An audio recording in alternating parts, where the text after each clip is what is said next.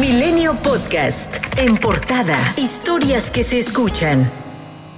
El presidente de la Junta de Coordinación Política del Congreso de Tamaulipas, Gerardo Peña, afirmó que el gobernador Francisco García Cabeza de Vaca tiene su fuero y que el Congreso del Estado actuó de conformidad al respecto, mientras la secretaria de Gobernación, Olga Sánchez Cordero, afirmó que aunque hay una laguna en la ley, el gobernador ya no cuenta con esta protección constitucional. Los congresos locales, eh, digamos, continuarán con los trámites. Entonces, ¿cuál es eso de continuarán, es eh, nombrarán a un gobernador o qué es lo que quiso decir.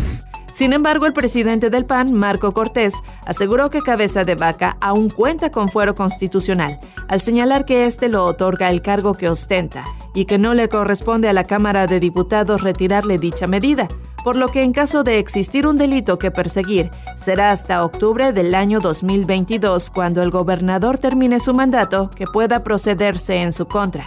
Morena en la Cámara de Diputados impulsará inmediatamente después de las elecciones del 6 de junio una reforma electoral para evitar excesos y abusos, pues a su juicio algunos consejeros del Instituto Nacional Electoral han caído en la tentación de invadir las funciones del Poder Legislativo.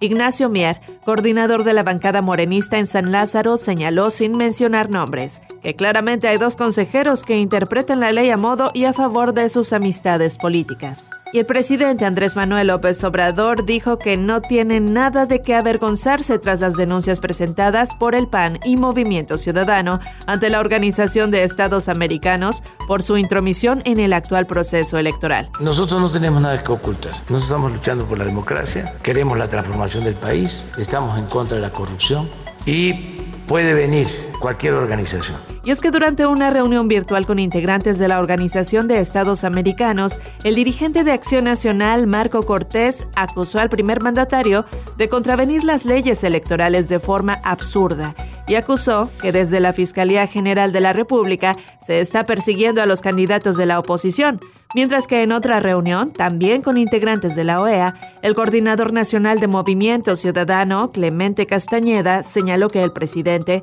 ha violado el artículo 3 de la Carta Democrática Interamericana, que señala el derecho a la democracia y elecciones libres y justas. Precisamente, el coordinador de Movimiento Ciudadano, Dante Delgado, envió una sexta carta al presidente López Obrador, donde le pide no intervenir en las elecciones del 6 de junio y le dice, hoy la mafia del poder eres tú.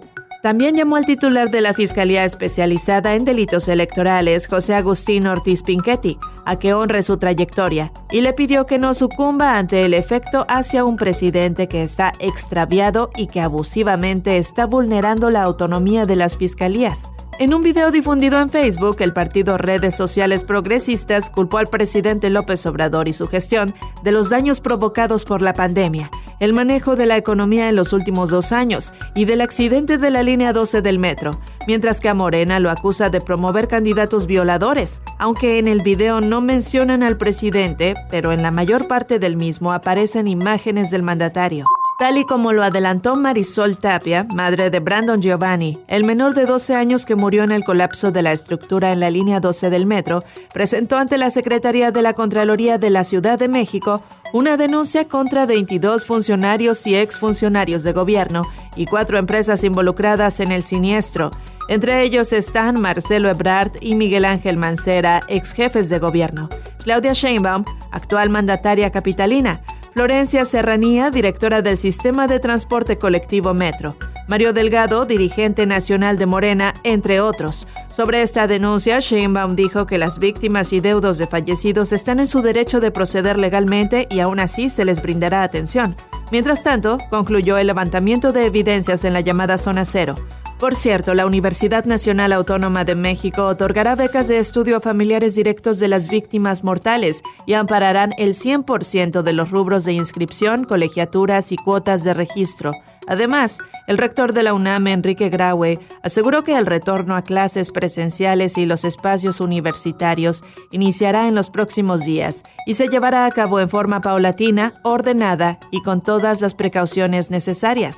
México registra 220.437 muertes por coronavirus, 56 más. Además, se reportan 822 nuevos casos.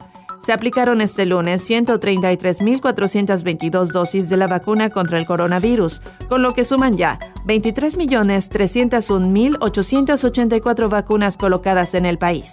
La actriz y productora mexicana Mariana Peñalba denunció que en 2009 fue víctima de abuso sexual por parte del escritor Andrés Ruemer, quien se encuentra en Israel y acumula ocho denuncias penales y más de 60 señalamientos de violencia sexual en su contra.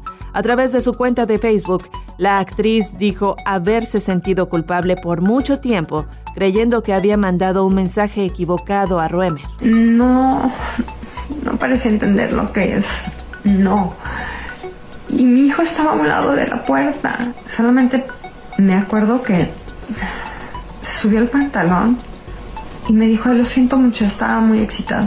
Los jueces Juan Pablo Gómez Fierro y Rodrigo de la Pesa López suspendieron por tiempo indefinido la entrada en vigor de la reforma a la ley de hidrocarburos, impulsada por el presidente y publicada el pasado 4 de mayo, por considerarla inconstitucional. Esto luego de que una serie de compañías interpusieron amparos, pues señalaron que atenta contra los principios constitucionales de libre competencia en el sector energético, pues restringe la iniciativa privada y favorece a Pemex. Milenio Podcast.